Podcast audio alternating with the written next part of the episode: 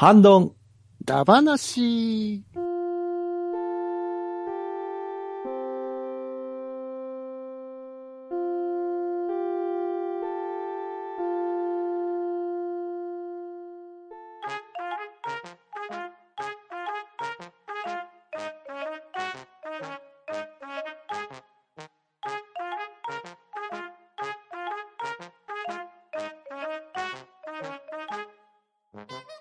い、こんばんは。ハンドンダ話始めていきたいと思います。まず、出席取ります。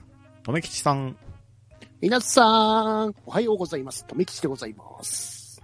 バットダディさん、こんにちは。毎日が東京コミコンバトラリーです。りょうこさん、おーい。おーい。りょうこです。そしてパンタンでお送りしたいと思います。今日は皆さんよろしくお願いします。はい、よろしくお願いします。はいよろしくお願いしお願いします。そこ、こんばんはじゃないです。みんな、みんなひねってきたから。さて、今夜のハンドンダ話なんですけれど、ラジオダ話をしていこうと思います。おおー。今回のラジオというのはですね、一般的に言う AM ラジオ、FM ラジオで、自分が好きだった番組、楽しんでいた番組、今、現役で聞いている番組、それぞれあると思うんですけれど、おすすめの番組をみんなでプレゼンしていこうじゃありませんかという企画になっております。はーい。はーい。はい。では早速ですけど、とめきちさん、いかがでしょうか？では、私が、あの、たまに聞いてる番組。えー地元 CBC ラジオで、あの、1993年からやってる長寿番組ですね。ほう。えー、坪井のりおの聞けば聞くほど。おー。うん。はいうんえーこちらの番組が、あの、月から金曜日の9時から12時の間の、あの、帯番組ですね。で、やってる番組なんですけど、まあ、これが結構長くやっておりまして、その、リスナーさんからのお手紙メイン的なところもあったり、あの、地元のイベントとか、そういうのをフューチャーしてたりするんですね。うーん。はい。で、看板的なところは、あの、エイロスクスケさんっておられましたよね。はいはいはい。はいはいはいはい。で、その方が、あの、番組内番組って形で、あの、エイロスクスケの誰かとどこかでって形で番組を持っておられたんですけど、うんうん。あの、エイロクスケさんが、あの、いなくなった後とか形で、あの、坪井のりおの誰かとどこまでって形でずっと引き続いてやっておられるんですね。もともとまあ、エイロクスケさんがこの番組と結構、あの、ゆかりが深くて、うん。そ、の、つ 坪井のりおさんがメインなんですけど、あの、つ、あの、永六輔さんの代わりの、に、坪井のりおさんがずっとやってるんだよっていうぐらい言われてましたから。それぐらい結構ゆかりが深くて、未だにあの、永六輔さんのあの、ご存命だった時の懐かしい話とかもされたりするんで、結構楽しいですね。うん。はい。で、まあ、坪井のりおさんが、あの、名古屋のあたりで行ってきたイベントの話とかもされるんで、あ行ってみようかなと思ったりするんで、結構楽しいです。地元としてはすごい情報たくさんでいいですよ。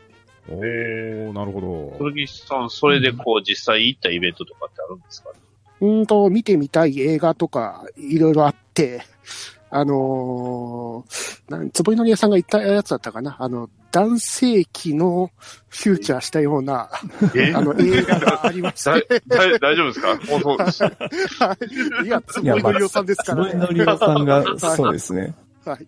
その、ね、あの、男性器をその見本として飾るためにその選ぶみたいな映画があったらしくて、それを語っておられた時もあったりしましたね。それはなかなかですね。はい。たただまあ、坪井のりおさんなんで、いろいろ聞くときは家族といるとちょっと微妙な感じになったりするんで、お気をつけくださいまして。あれでも、あ、これ、でも昼にやってるんですか？深夜じゃなくて。昼の朝の9時からあの昼の12時までやってるんですね。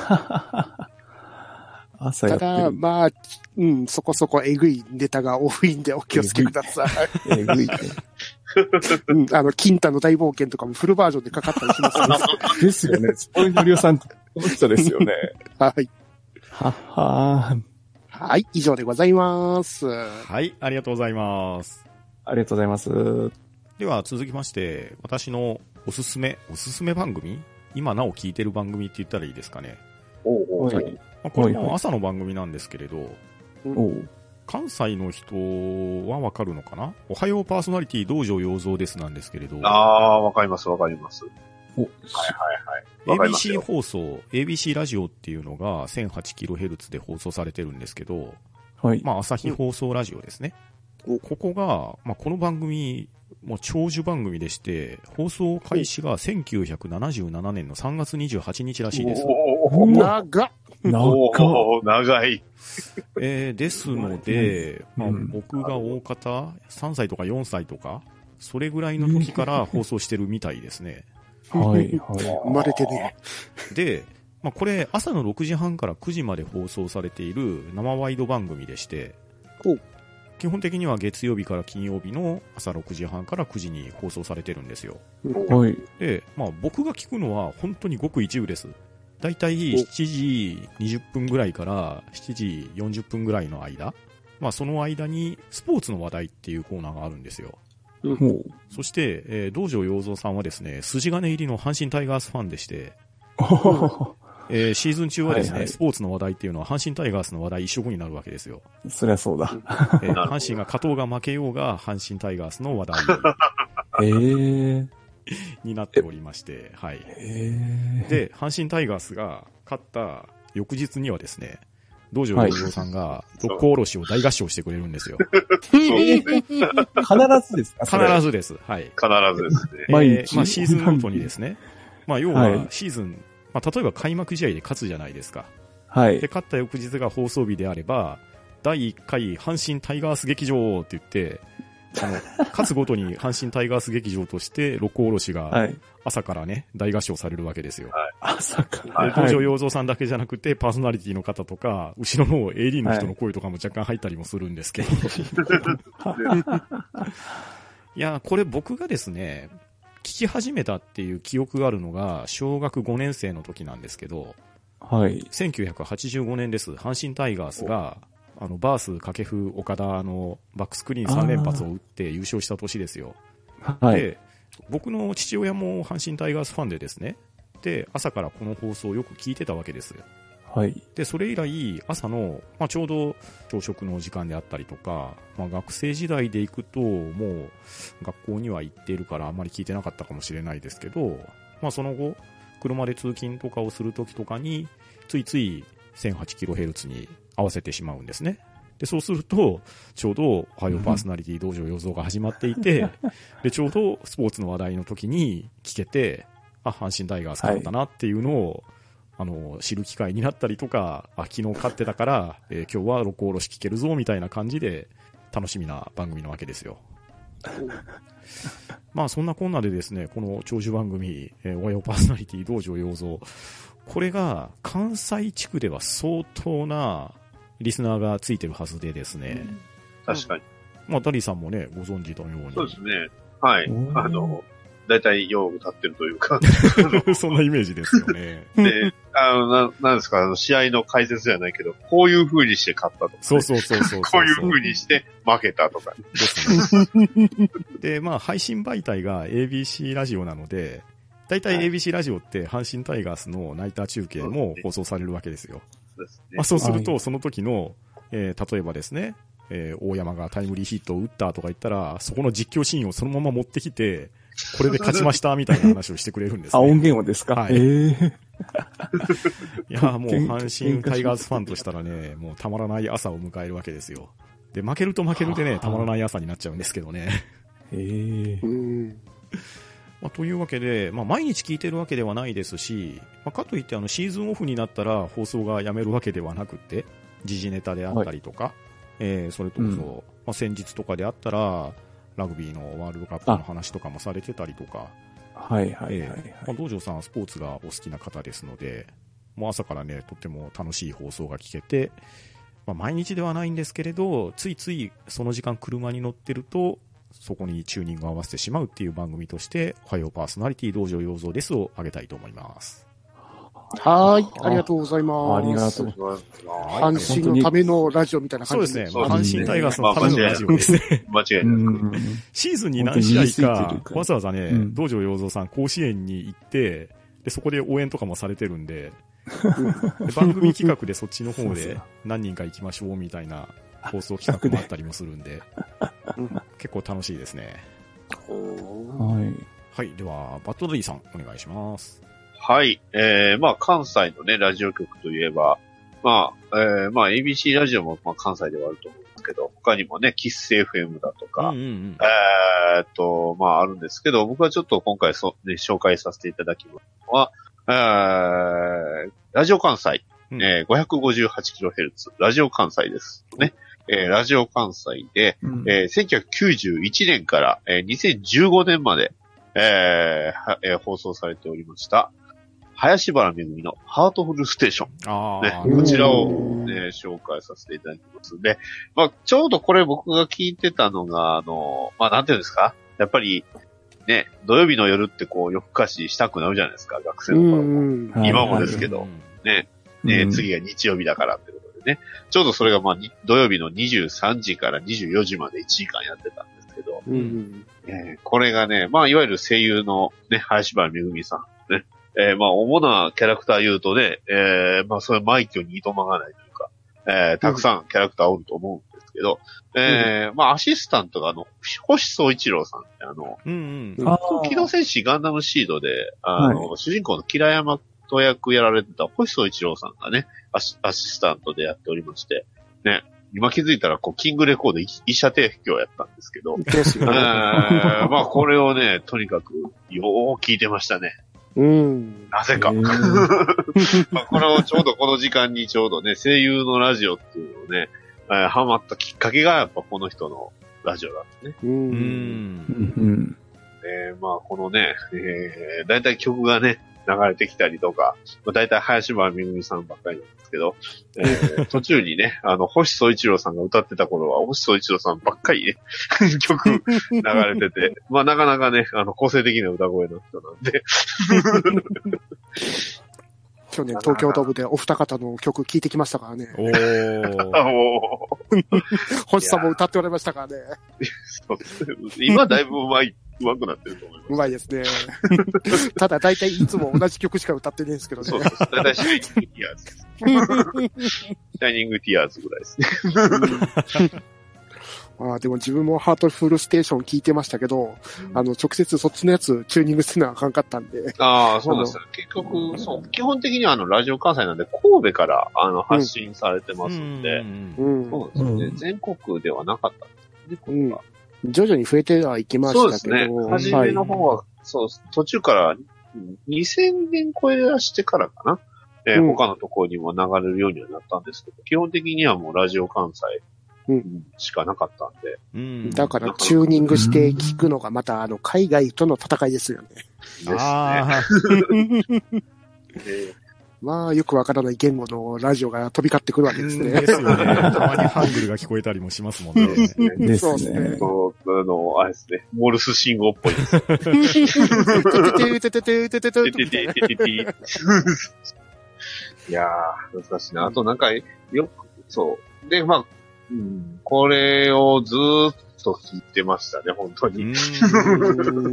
まあね、2000、えっ、と、途中からちょっと聞かなくなって、千えーまあ、いつの間にか終わっちゃってたんですけど、うん。僕がラジオ聞き出したきっかけっていうのは本当この番組だった。うん。うんいやーその聞いてた当時の、あの、大地震があったじゃないですか。はいはいはいはいはいはいはい。で、まあ、このラジオも、まあ、一時的に休止になってて、で、このラジオを聞いたときになんか少し安心した感ありましたね。うん。あへーーそうなんですよ。ちょうどね、うんだから、収録されてるスタジオも神戸のもうど真ん中で、う。うんん、やってはったんですけど、ああ、とにかくね、なんていうんですかね、まあ、神戸の、神戸を出身、ね、神戸をこう代表するラジオだったんじゃないかなと。う。うん。うん。うん。うんそれぐらいですかね。あんまりこう、コーナーの思い出とかあんまないんですけどね。出したとかそういうのはなかったんで。うん。はい、ありがとうございます。はい。ありがとうございました。ありがとうございます。はい。では、りょうこさんいかがでしょはい。えっと、じゃあちょっと、今放送終わっちゃってるんですけど、懐かしめの方を出させていただきますけど、はい。えっと、そのダリーさんがちょうどアニソンで振ってくれたんで、あの、こっちはちょっとゲームの方でお振らせていただきます。ほうほうほほうほうあのですね、もう先日も発売されましたね、あの、ポケモン、新しいのが発売されましたけど、このポケモンについてのラジオがあったことを皆さんご存知でしょうか？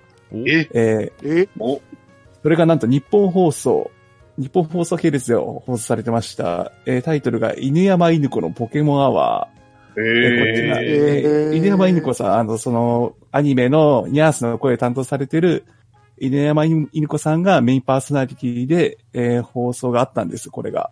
ええーー放送期間がですね、えーウィキペディア参照、えー1997年から2001年までの約4年間ぐらいですね。うんうん。放送されてましたね。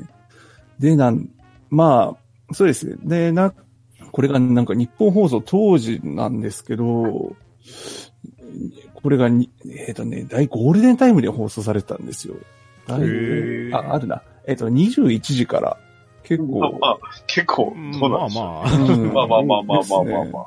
ちょっとずれてた感じ。まあでも、まあ、ほとんど、結構、メインのところから放送してるっていうくらい、かなり力入れてたなっていう感じで、うん。で、ポケモンなんですけど、まあ、メインの方が、あの、入山犬子さんがニャースの声なんで、アニメ中心かなと思ったら、そんなこともなくて、あのポケモン鳴き声当てクイズっていうのが番組内でありまして、実際あの、おゲームの中のポケモンの声って、その、ピカチュウって言わないじゃないですか。うんえーみたいな感じの合成音でしたからね、最初は。そうですね。えそれを当てるっていうクあイズがあったんですよ。あ。だ、だいたい橋場めぐみさんとかそういうのじゃうん。だねだねそうそうそう。そういうの言わないです。ゲームの方の方方で、その小学生とかを集めて、あ、募集して、その、そうですね、あの、へー。だ出てラインバスター的な感じで、そう、答えるっていう企画をやってたりとかして、まあ、いろんな方面に力入れたって感じですね。まあ、当時がもう本当にあの、ポケモン熱がもう、ちょうど高ぶりまくってた時期なんで、え。当時の小中学生だった自分は、もう、熱心に、この番組が初めてあれですね、あの、カセットテープに録音して聞いてたラジオですね。ああ。ってぐらい、まあ本当にもう、グッズとかの情報とかはもう、かなり幅広く、幅広くというかもうやっぱ出始めなんでね、いろいろやってたと思います。もうそんなラジオでしたね。うんはい。あと、そうですね、あの、あの、最初にポケモンの映画になったミュウツーの逆襲の、はいはいはい。あの、前日談になるなんかラジオドラマみたいなのも、その番組の中でやってたりとか、結構えあーのでもあったと思います。はい。まあ、そんなのがあったんですよ。っていう感じではい。じゃあ私から懐かしのラジオなるですね。懐かしいですね。難しい歌です。ゲーム系のラジオってあん、ないことはないか、今。その、今なんていうんですかね、その、地上波っていうか、まあ普通のそのうん AM、FM でゲーム系ってあんまりないイメージありますね。まあうん今はねで、すね。それこそそういうのを集めたじゃないですけど、まあありますけど、うん。まあ、ち超 A&G とか、ね、まああれなんかアニメとゲームって言うてますからね。ああ、確かに。その当時、言われてみれば確かに。ゲームだけでラジオってあんまりないです。そうですね。うんもう一本だけですかね。ポケモン一本だけですからね。かなり力入ってたと思います。はい。はい。では、ありがとうございました。はい、ありがとうございます。ありがとうございました。はでは、2週目行ってみましょうか。とめきちさん、はいいかがでしょはい。では、ゲーム系、じゃあ続いていきますね。はいおうえー、やってたのが、あの、1993年から2004年の間にやってた、まあ自分が聞いてた時のタイトル、えー、コーダマリコのゲームミュージアム。おー。お大田真理子さん。はいはい。はい。こちらは、あの、コーダマリコさん MC の番組で、あの、ゲームミュージックのカウントダウンコーナーと、あの、こマリネーのあの、フリートークをメインにした番組だったんですね。う。うんはい。で、これは、あの、ゲーム関連の CD 売上データとリスナーからのリクエストをもとに、あの、週間チャートをやって、10位から1位まで楽曲をあのカウントダウンで紹介している番組だったんですね。うん。へえ。あの、さらっと、あの、久米吉さんがマリネーって呼んでたところがちょっと、そうなんですけど、かなり効いてるなっていう。高田真理子さんって言ったらマリネーですからね。合言葉、合言葉は B ですからね。はい。で、まあ、この番組で、まあ、ゲーム関係のミュージックとかも聞けるんで、まあ、録音しとけば、いろいろ聞けたりしましたし、うんあと関連するアーティストの方も来られたり、ここであの、斎藤さんのあの、ズンツタタだったかな？あの。電車と GO とかの歌を作られ作られてるの方のトークとかも聞けたりしたんで、すごく勉強というわわけではないですけど、いろいろためになってましたね。うんで、ちょうどあの、ゲームミュージックで、あの、ボーカル入りの曲も多くなってきてたんで、その曲が強くなってきた頃だったな。ちょうどあの、テイルズ・オブ・ファンタジアか。あのあのの、ヨーミのあの、夢を諦めないだったっけうん。の曲がめっちゃ強くてずっと1位を取ってたり、あと、バイオハザードのあの、曲あるじゃないですか。ボーカルの。CM あれも結構1位でずっといたなってイメージありますね。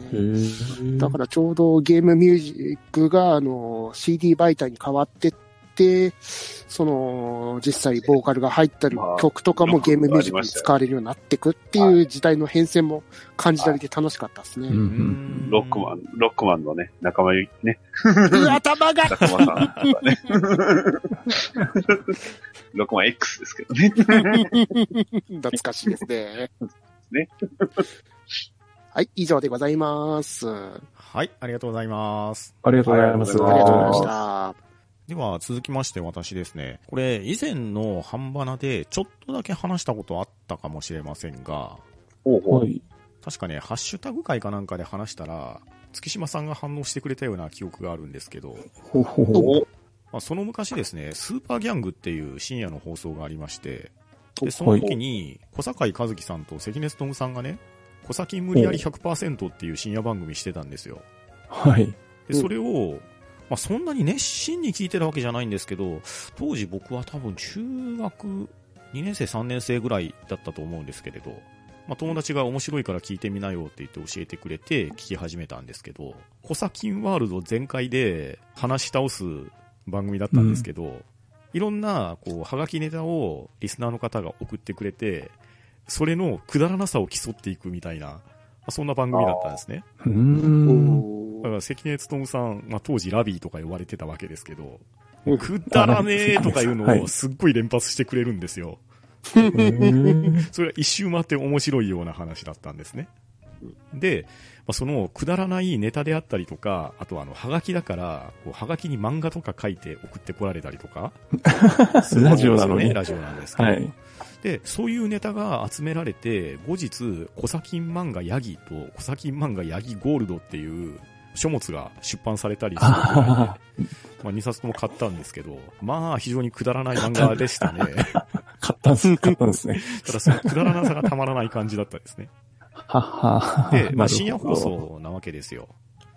はいで。、真夜中2時になったら、突然、うん。ラッキー池田が登場してきて、ラッキー池田がにじにじダンスとかいうダンスを披露してくれるんですよね。ラジオ？ララジオで。え 多分スタジオで踊り狂ってたんでしょうけど、こちらは歌しか聞こえてこないっていう、なかなかシュールな放送だったんですけど、まあちょっと歌えないですけど、なんかね、あの、振り付けを歌詞にして歌ってるんですよ。えーなんか右手と左手激しくゆらゆらみたいな、なんかそんな感じで歌ってくれてですね。まあ深夜2時にあのテンションですよ。当時中学生の僕大爆笑してましたね。それで、あと、もう一個大きい、ここは、留吉さんあたり反応してくれるかもしれませんが。水木一郎さんですよ。お水木一郎さんの、おそらくブレイクのきっかけになったのは、ここにあるんじゃないかと思うんですけど、へえ。まあ、これも以前言ったんですけどね、水木一郎さん、おたけびっていう CD アルバム出されてて、ねおまあ、ご存知の通り、マジンガー Z とか、ね、いろいろ叫ぶ歌を歌われるわけじゃないですか。はいはい。ね、はい水木の兄貴は。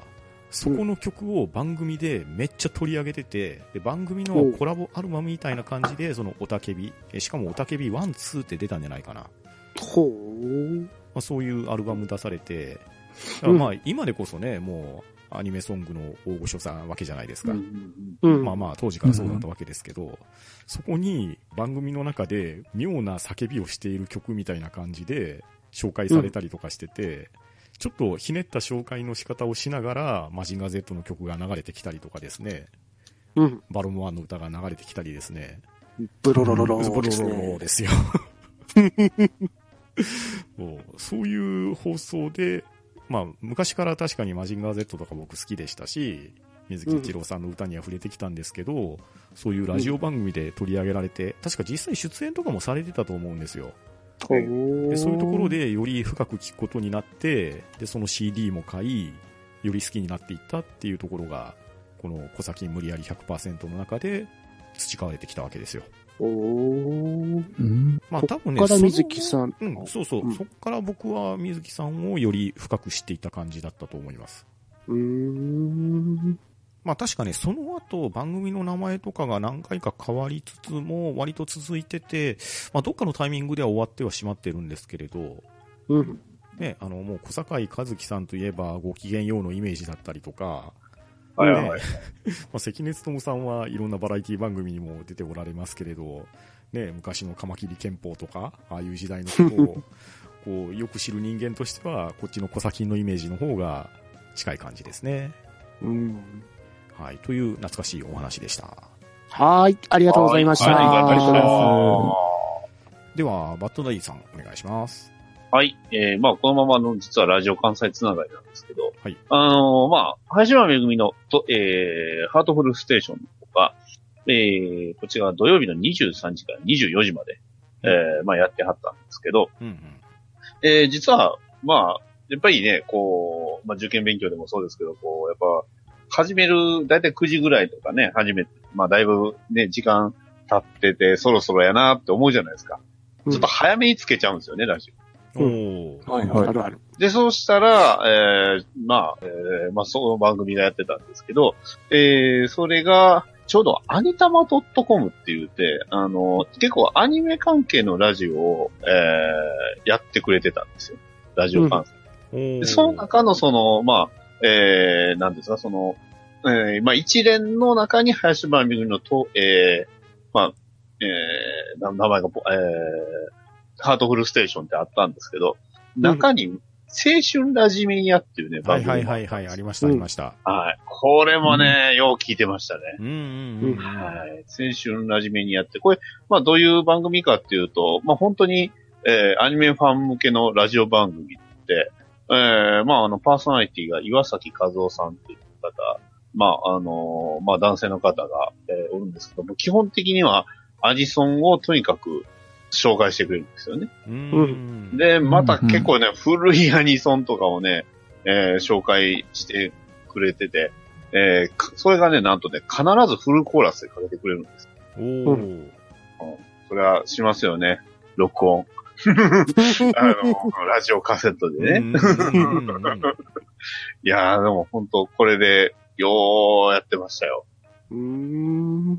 で、大体、あの、ちょうどこの、またね、この後の番組が、あの、まあ、えーアンジェラのスパーキングトーキングショーって言って、アンジェラってあの、えっ、とね、ファ早期のファフナーのね、オープニングで多分聞いてはる方おったと思うんですけど、こう、そのアンジェラがたまに出てきたりとかしてね。えー、で、そのまま聞いてると、えー、次に林原めぐみのハートフルステーションまでずっと聞ける。うんうんあ土曜日はもうほんとずっとラジオの前に。で、なんかイベントがあるとたまにね、こう、神戸の、えー知ってる地名が出てきたりとかして結構、えー嬉しかったなっていう、うん。そんな思い出がありますね。うん。うん結構いろんな声優さんがゲストで来られてて、えー僕が覚えてるの誰かおったかな、うん、なんか、うん、いろ、いろんな方が出てくるなっていうイメージがありましたけどね。うん。こんな感じですかね。あんまり思い出はちょっと古すぎてないんですけど、覚えてない。ただ、実はこれまだ未だに続いてるみたいな。やってますから。ね。確かね、テーマソングがね、あの山本正幸がね、歌ってたと。へ僕らの青ー春ラジメニア。うん なんかそういうとこちょっと、あ、なんか、結構すごい番組なんやなって今思い出しました。うんうん結構なんか小説の朗読みたいなのもあったような気がしますけどね。ありましたね。ねちょうどね、この前後にあの、アミューズメントメディア総合学院っていう、あの、まあ、声優の、をまあ、作り出す学校みたいなのの CM はあったのを覚えてますね。で、そこにああの僕の高校の後輩が出てきたっていうのが一番衝撃の出来 マジっすか？ごめんなさい、これが言いたかっなんかいろいろありますね。た。これが言いたかっただけです。あの関西系のアニソンイベントに行くと、岩崎和夫さんが結構 MC とかやられてそうですね。る。実際に拝見されたこともありますし。うーんはいうん、いや、今調べてまだやってるんやなって、ちょっとやってますまね。はい、ありがとうございます。はい。ありがとうございます。では、続きまして、りょうこさんお願いします。はい。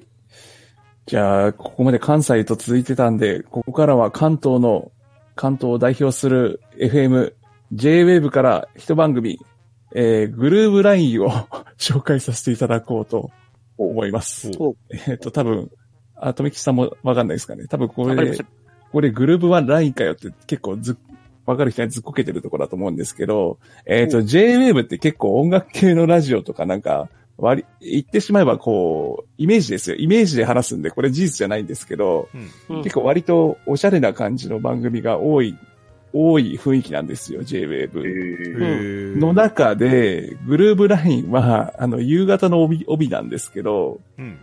あの、どっちかっていうと、あの、大喜利番組です。えーえっ、と、DJ が、あの、ピストン西澤さんっていう方で、まあ、すごい名前ですね。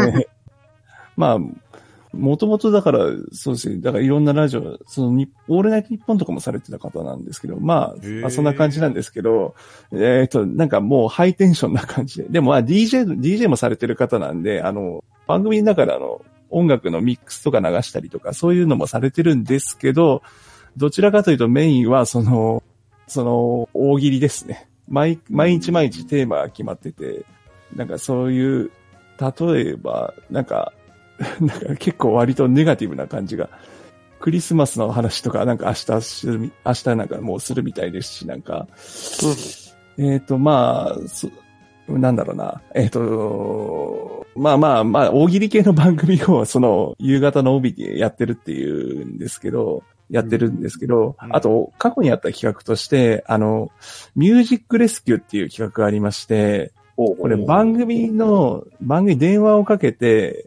あの、うろ覚え、自分がうろ覚えの曲を鼻歌で歌って、それを番組スタッフが原曲は何かっていうのを探す出し、探し出し、探し出すっていう企画があるんですよ。へでー。結構それ、いろんな番組でもなんか真似されてたとかあったんですけど、まあ、本当に鼻歌をふんふんふんふんふんみたいな歌を、あの、番組のスタッフが見つけてきちゃうとか、うんうん。わかんなかったら、その、みんなに聞いて、これじゃないかっていうのを出してもらうとか、すごいなってう。いう、うんえー感じへで。ーあと、面白かったのは、ラジオゲリラっていう企画があって、まあ、これはもう、その通り、あの、ゲリラ的に、あの、アシスタントの人を、その新橋とか渋谷とかに借り出して、街頭インタビューとかを生放送中にしちゃうっていう企画なんですけど、うん。なんだろう、パ、あの、ハロウィンの仮装とかさせて、実際ハロウィン行くとか、あとはなんか、なんだろうな、なんか、お酒を、お酒を巡りにもらいに行くとか、うんこの、うんいう、なんか結構、しむちゃくちゃな企画ですね。じゃんけんで勝ったら T シャツ配る、なんか、まだ優しい方でしたね。なんか、そんな企画をなんか、連発してたりとか、結構やりたい放題な、なんか AM でやってんじゃないか、これはっていうことを、えっ、と、JWAVE の夕方で、えー、今でもやっております、これが。へこれね今言った二つの企画はもう終わっちゃったんですけど、まあ、かなりそんな感じで、ハイテンションな感じの番組です。うんうん。ですね。うん。はい。じゃあ以上で大丈夫だと思います。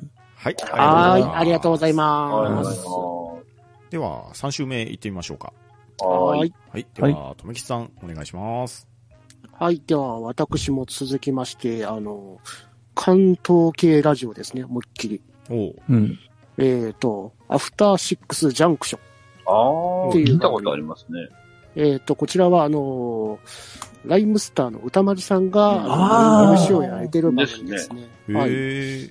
で、こちらは、あのー、2018年の3月に終わったライムスター歌丸のウィークエンドシャッフルの実質的なあの後継番組ですね。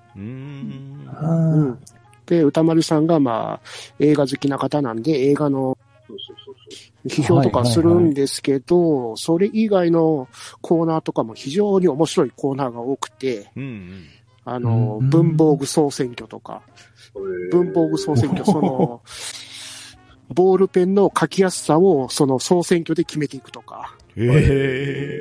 はい。へーそうあとは、ハードオフをめぐるだけの、あの、楽しみをしている人の話ですね。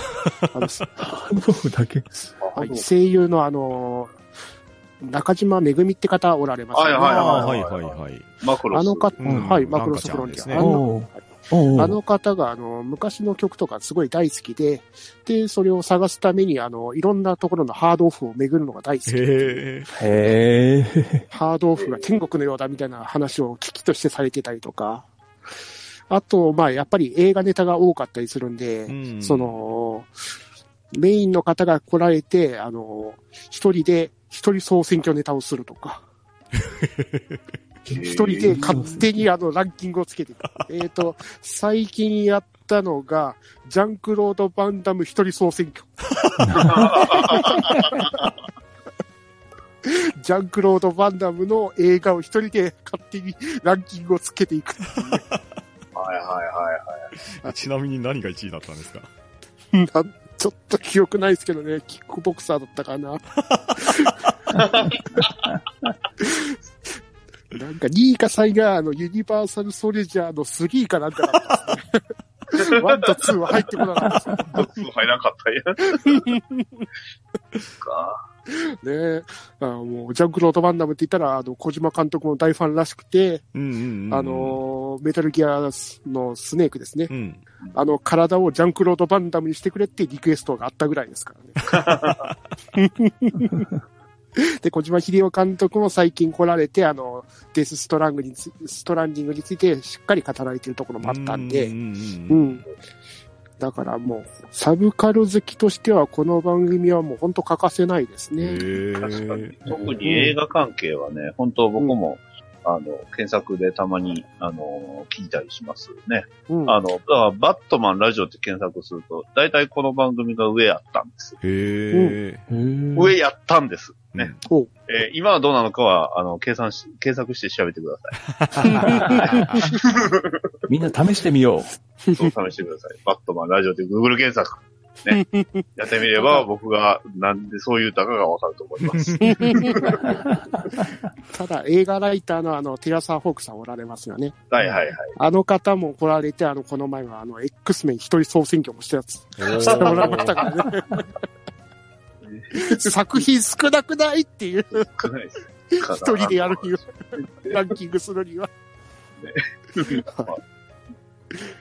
そういったあアトロクをお勧めいたします。あちなみに、あの、私は、あの、中部圏に住んでるんで、直接聞くことはできないんですけど、うんうんあ、の、アプリのラジオクラウドっていうアプリがありまして、ははははい。そちらの方で聞いております。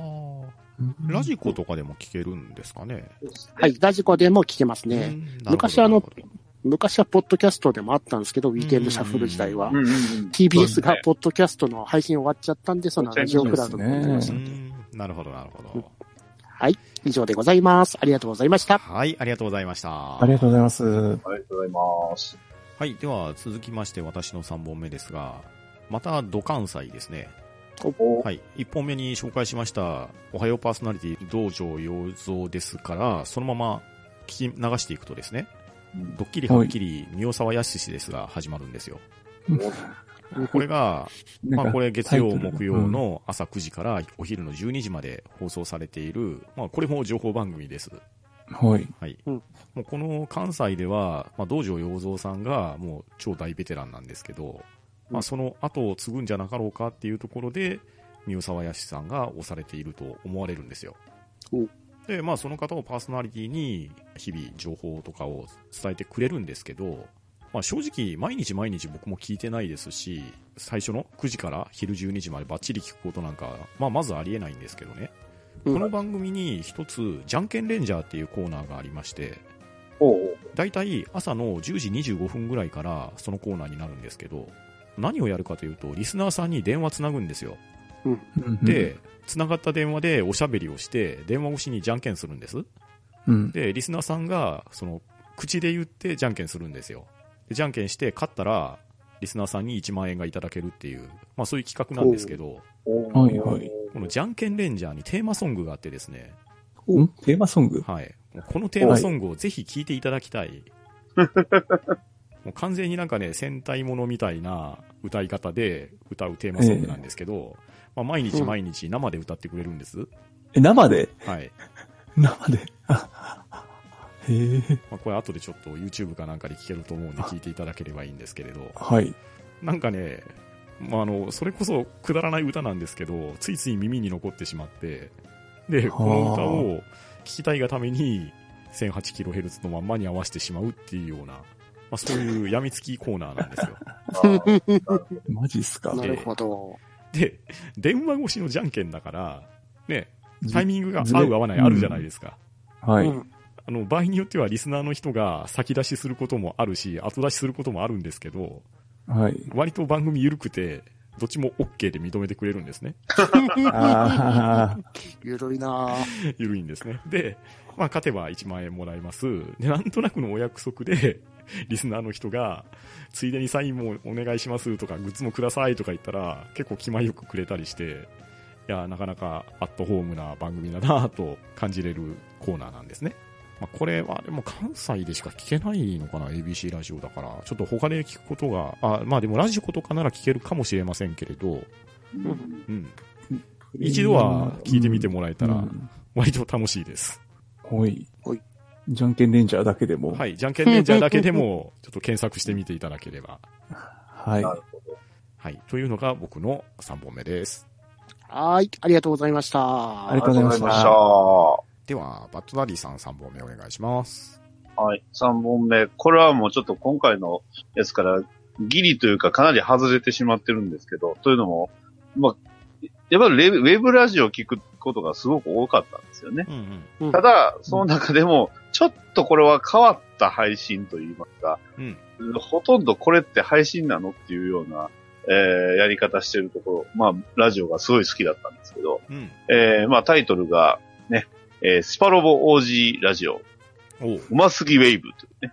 はい。えーまあ、いわゆる、これあの、スーパーロボット対戦 OG ね、うんえーえーアニメやってましたよね。うん。えーあれのラジオ番組なんですけど、あのアニ。メやってたのが2007年です。はいはい。えー現在まで続いてます。ラジオだけ。おーすげえ。はい。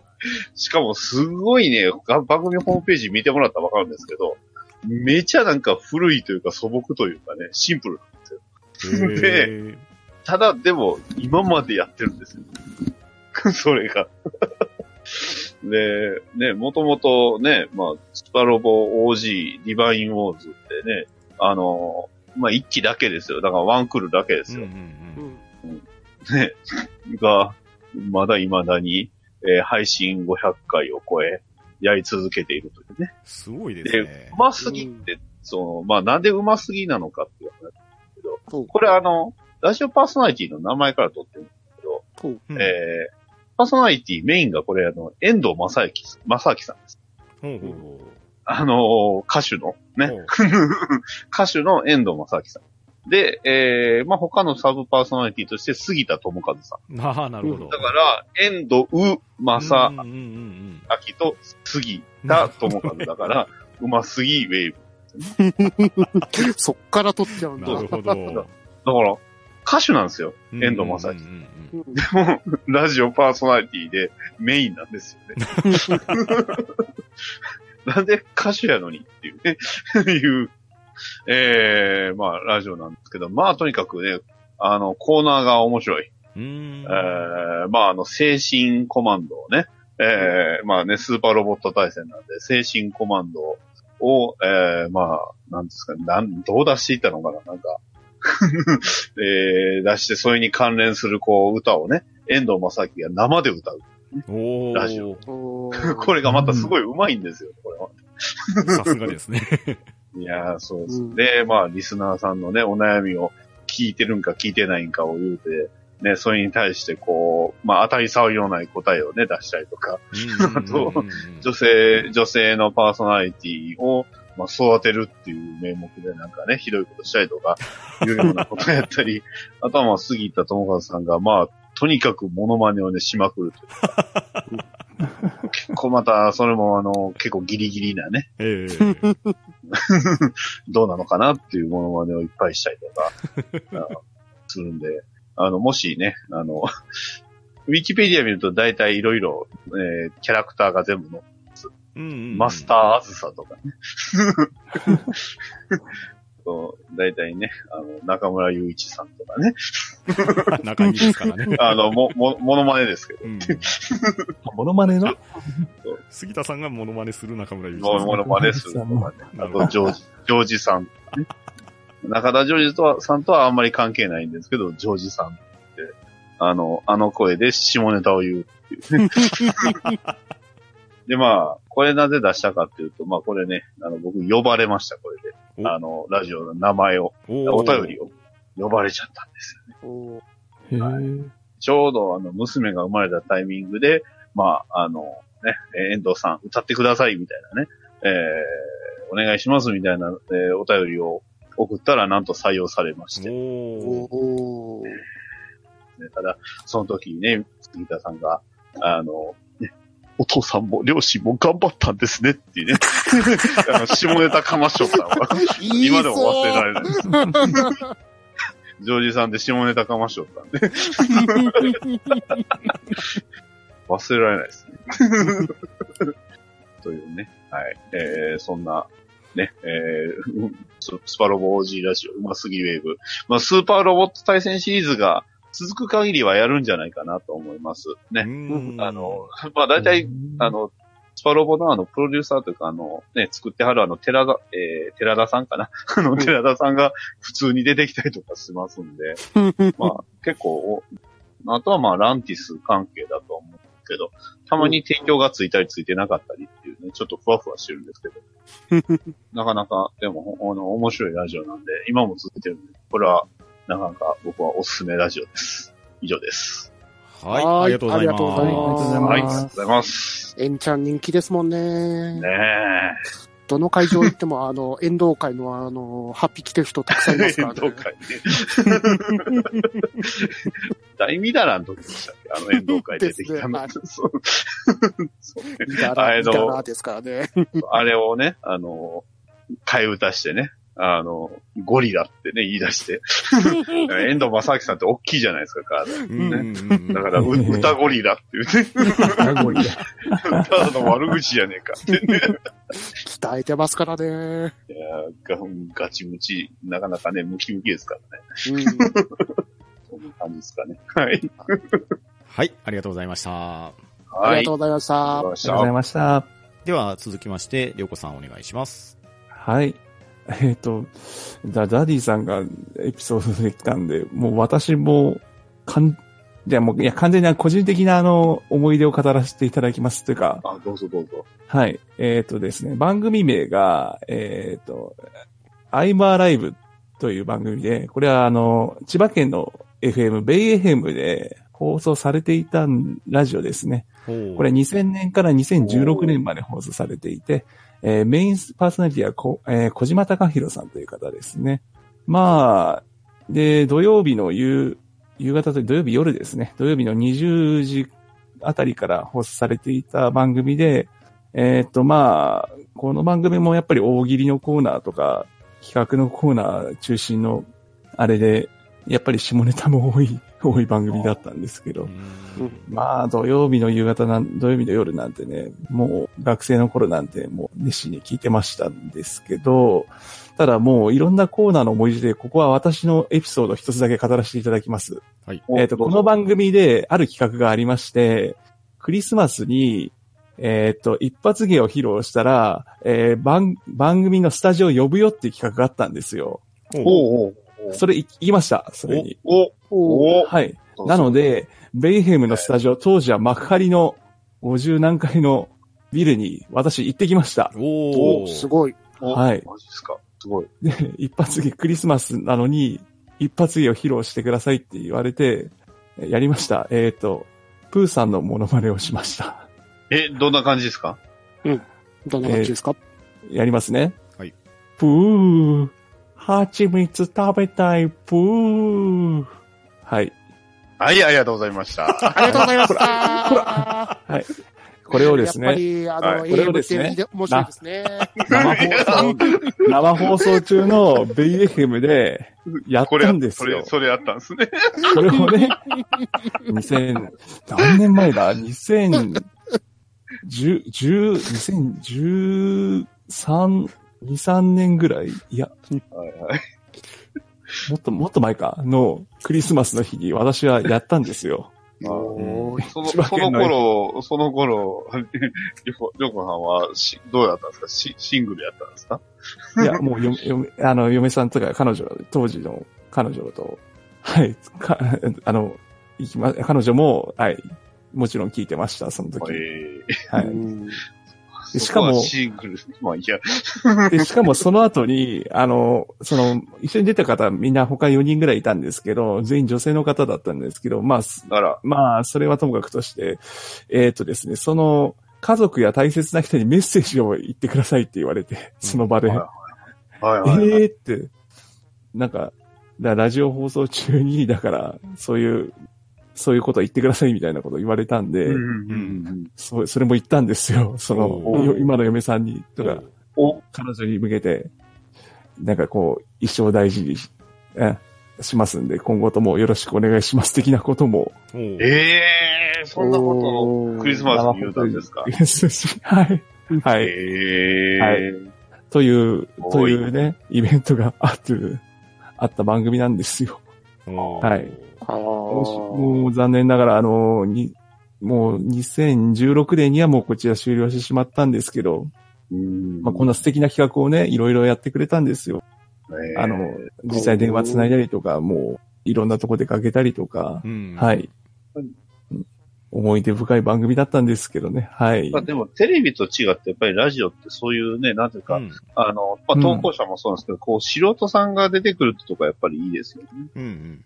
そうですね。実際電話つないで話したりとか、よくある企画ですけど。こうそれがすごい近いかなと。ですねうん。距離が。大丈夫ですか？なんかめっちゃ綺麗にまとめに入っちゃいましたけど。いや、まとめて、もう、もうまとめてください。勝手にまとめに入っちゃう。大丈夫まあ、はい。りょうこさんは昔から勇者属性があったんだってことでしょうね。勇者ですね、確かに。うん。勇者って、勇者、勇者勇者です。なんかダメな方の勇者です。はい。オチはこんな感じで。はい、はいありがとうございました。はい、はいありがとうございました。ありがとうございました。ありがとうございます。はい。それでは皆さんからおすすめのラジオ番組、好きだったラジオ番組、いろんなエピソードを聞かせていただきましたが、先ほどダリさんも言われましたけれど、やはり音声メディアですね。えー我々が配信しているポッドキャストと、まあ似たような部分もありますが、やはり公共の電波に乗っかってリスナーの枠も多いですし、また FM ラジオ、AM ラジオという形で、まあ、音質とかね、えー放送形式も若干違うんですけれど、いろんな放送がいろんな地域で手軽に聞けてっていうので、いいメディアじゃないかと思います。もし皆さんも好きだった番組とか、面白かった番組とかありましたら、ハッシュタグハンマナで教えていただければ幸いです。それでは今日は皆さん、ありがとうございました。はい。ありがとうございました。あありがとうございました。は、ん？ど、うん。だ、ば？な、し？